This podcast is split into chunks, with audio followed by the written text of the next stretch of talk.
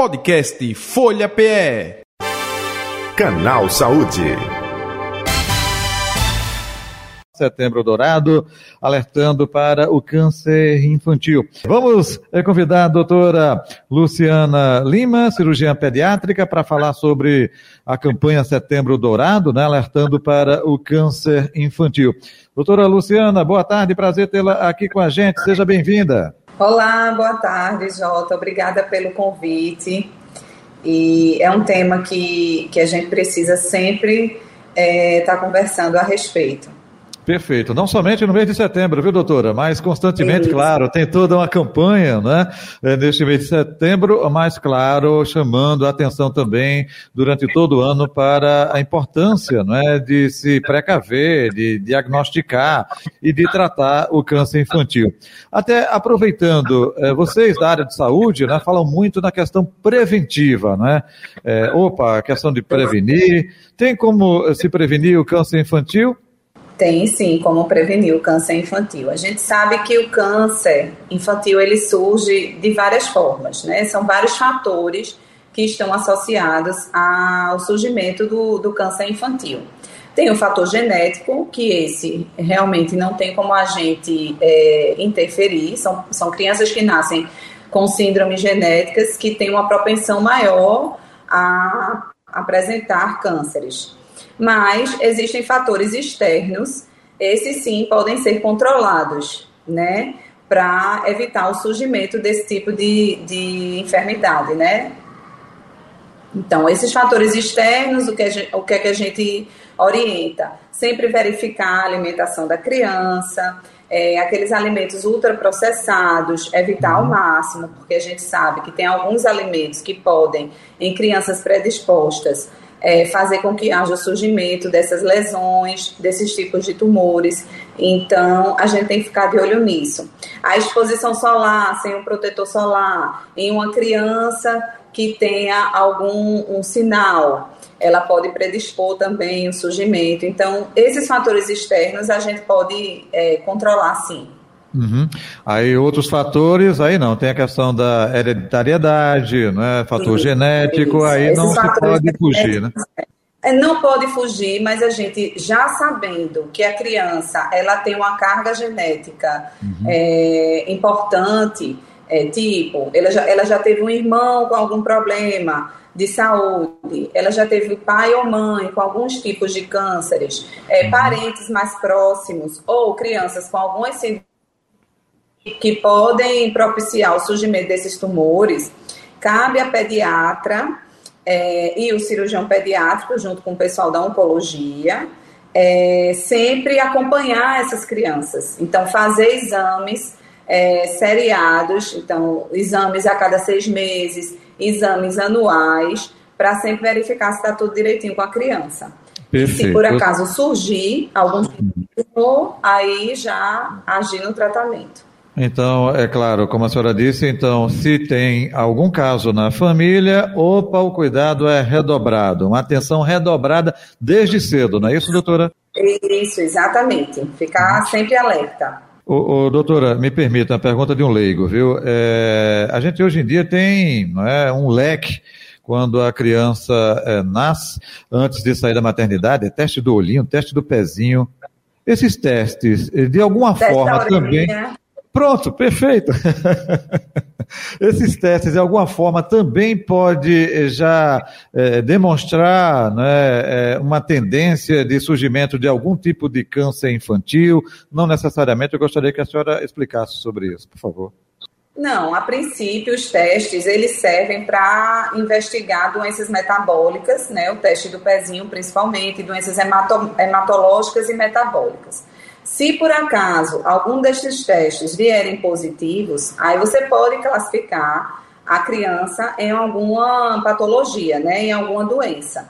Aí, a partir da classificação, é que você vai ver se essa doença que a criança tenha, se ela tem uma predisposição ao surgimento de algum tumor. Uhum. Mas, no recém-nascido, é, por esses testes não tem como dizer se a criança tem a predisposição, assim, não tem como dizer essa criança ela vai ter câncer, mas tem como ajudar a classificar ele em alguma doença que possa ajudar a gente no futuro. Perfeito. Lembrando que é, lembrando que o recém-nascido, que, o, que o senhor falou do recém-nascido, hum. é, o tumor, um dos tumores mais frequentes é o teratoma sacrococcígeo. Então, esse tipo de tumor você já consegue ver no pré-natal. Traduza.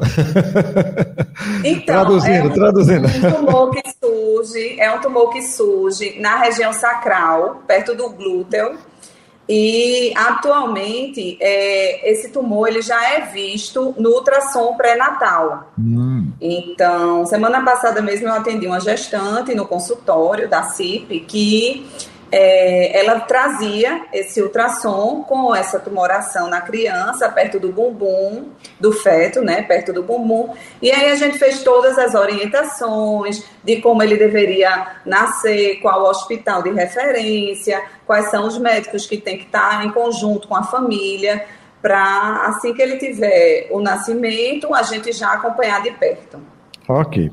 Outro detalhe também, doutora uh, Luciana Lima, o diagnóstico, né? É, eu entrevisto aqui colegas seus é, que é, falam, né, dos mais variados segmentos da medicina, tá? Que fala muito da descoberta precoce, né? Olha, o diagnóstico precoce. Isso para, como eu disse, uma infinidade de doenças. No caso do câncer infantil, isso também é de fundamental importância? É de fundamental importância. O diagnóstico precoce ele está diretamente relacionado a um melhor é, desfecho, né? É uma, uma, é, quando você tem o diagnóstico precoce, a chance de cura ela é maior.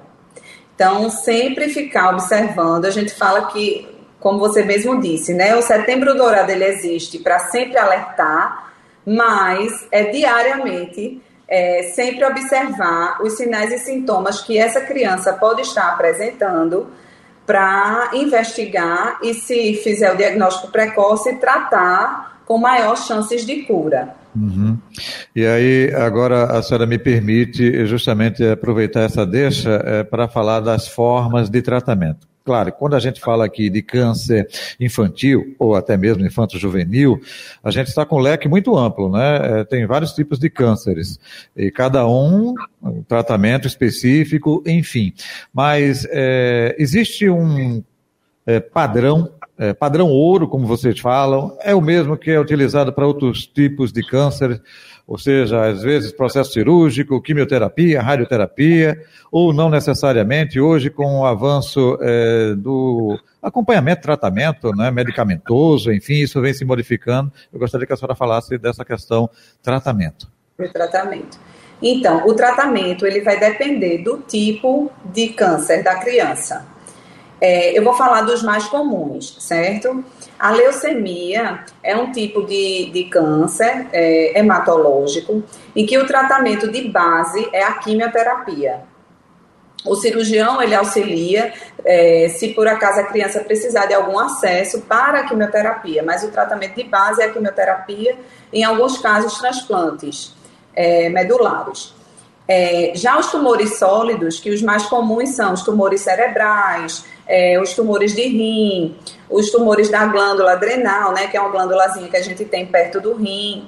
Esses tumores, eles são multimodais, né? Eles precisam de uma variedade de tratamento. Então, é, por vezes eles precisam da quimioterapia, eles precisam da cirurgia, né? É, o cirurgião ele tem um papel fundamental nesse tratamento desse tipo de tumor sólido. E após a cirurgia, provavelmente ele retorna ao tratamento com quimioterapia e de acordo com o resultado da biópsia, né, do histopatológico, aí pode ser que ele precise de radioterapia, de transplante. Então depende muito do tumor. Os mais comuns que eu falei, e também temos o linfoma, que são tumores nas, nas glândulas, nas, nos gânglios, né, nos gânglios linfáticos, que o pessoal chama de landras. É, esse tipo de tumor, o diagnóstico, ele é dado, é, além de exames laboratoriais, por biópsias, que aí o cirurgião também entra para biopsiar esse tipo de gânglio, entendeu? Então, é um tratamento que envolve várias áreas. Doutora Luciana Lima, vou usar um termo que a senhora usa constantemente aí no seu consultório, sem nem conhecer o seu consultório e tampouco. Está convidado, viu? mas, mas é, mãe, é, tenha calma, mãe. É a questão de ter é, um câncer não quer dizer que seu filho é, tenha é, é, morte já decretada, não. É, um pouco disso, essa conscientização, justamente, diferentemente de anos no passado, que se, quando descobria que alguém estava com câncer, meu Deus do céu, atestado de óbito. Era um atestado, né? Era um perfeito, atestado. Não. Perfeito. Veja, apesar do câncer ser a principal causa de morte de 1 a 19 anos, é, a maioria dos tipos de tumores, eles têm um, um desfecho bom.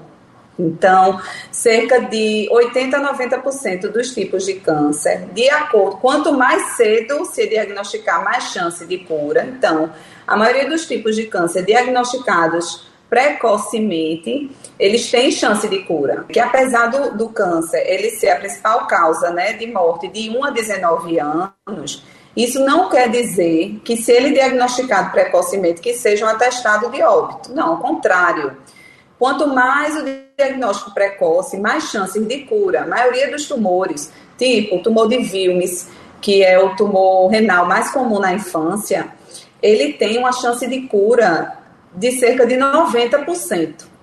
Então, assim, a gente costuma dizer às famílias que o caminho não é fácil, de fato o caminho é árduo, né? A gente vai ter que abrir mão de várias coisas, as crianças vão precisar tomar medicações, mas elas têm um caminho pela frente de cura, entendeu? A maioria dos tumores infantis, eles têm uma chance de cura importante. Então a gente não pode deixar de lembrar sempre disso e não pode de jeito nenhum tirar as esperanças. Porque uhum. elas ajudam demais, né? A família tem que estar em conjunto e tem que estar ciente que que vale a pena tratar. Perfeito. Outro detalhe, doutora Luciana, família é de fundamental importância, é, e não somente família, existe uma rede né, de apoio para essa família, para essa criança. Sem isso, é, o tratamento, acredito eu, que seria de maior grau de dificuldade de recuperação, porque, vamos ser sinceros, uma pessoa é, que mora é, em Garanhuns, é, não tem condição alguma, de baixo poder aquisitivo, que tem uma criança, um jovem diagnosticado com câncer, para vir fazer acompanhamento aqui na capital pernambucana, essa família, se não tiver um apoio, é, até logístico mesmo, fica muito complicado. Ela vai pensar duas ou três vezes se no outro dia vem ou não. É, eu gostaria que a senhora falasse também do apoio familiar e desse apoio dessa rede, né? É, é, é justamente nesse sentido. Por favor.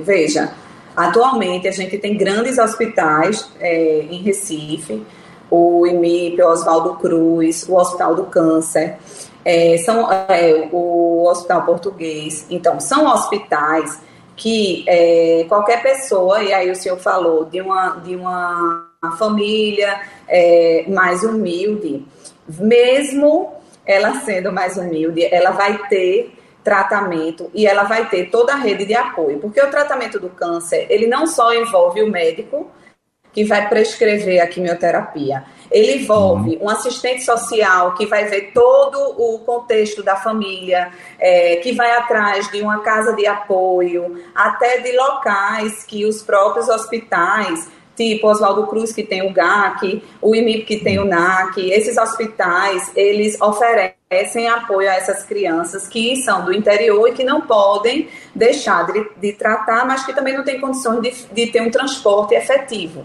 Então, tudo isso é levado em consideração. O tratamento do câncer, ele é multidisciplinar é o médico, é a enfermeira, é assistente social, é o psicólogo, que a gente sabe que eles precisam muito, é o terapeuta ocupacional, para aquelas crianças que passam muito tempo internadas e precisam é, é, esquecer um pouquinho que estão internadas e brincar, porque isso é importante para o tratamento.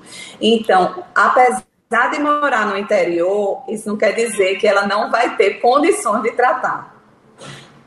Perfeito. E aí eu amplio, viu? A senhora falou é, é, essa equipe multidisciplinar, aí eu amplio para é, parte externa do hospital. É o motorista que traz lá do interior essa pessoa, né? Arte educadores como doutores da alegria e outros exemplos, tantos, tantos que trazem um pouco de alegria dentro. Eu acho que é, é, é, bem por aí. Agora, doutora Luciana, me chame de senhor, não, pelo amor de Deus. Chame de J mesmo. Doutora, estamos chegando ao final do nosso canal Saúde. É, mais algum detalhe que a senhora acha importante ressaltar que eu não lhe perguntei, por favor? Não, eu acho que, que o recado é fiquem atentos, e aí eu falo de uma maneira geral aos familiares e os próprios profissionais de saúde que tenham contato com as crianças, fiquem atentos aos sintomas dessas crianças. Então, aumento da barriga, pode denunciar algum tumor na barriga, um aumento do gângliozinho na região cervical, né, no pescoço, ficar de olho nesse gânglio para ver se está aumentando, se sai alguma uma criança que está sem, sem brincar. Então, essa criança você tem que ficar de olho. Perfeito. Doutora, onde encontrá-la? Nas redes sociais, ou telefone também do consultório? Então, Fique à vontade. É, arroba ó, é, CIP Oficial no Instagram, CIP com dois P's, é CIPPE. A gente agradece a doutora Luciana uh, Lima, né, cirurgiã pediátrica, uh, justamente, e ao CIP uh, oficial, CIPPE, né, para você entrar em contato ela que é cirurgiã pediátrica, existe um grupo também dando suporte a acompanhamento, tratamento. Como eu disse no início, hein? A campanha neste mês, Setembro Dourado, mas o alerta é diariamente, são todos os meses do ano. Ok, gente? Agradecendo e assim chegamos ao final do nosso canal Saúde de hoje. Podcast Folha PE. Canal Saúde.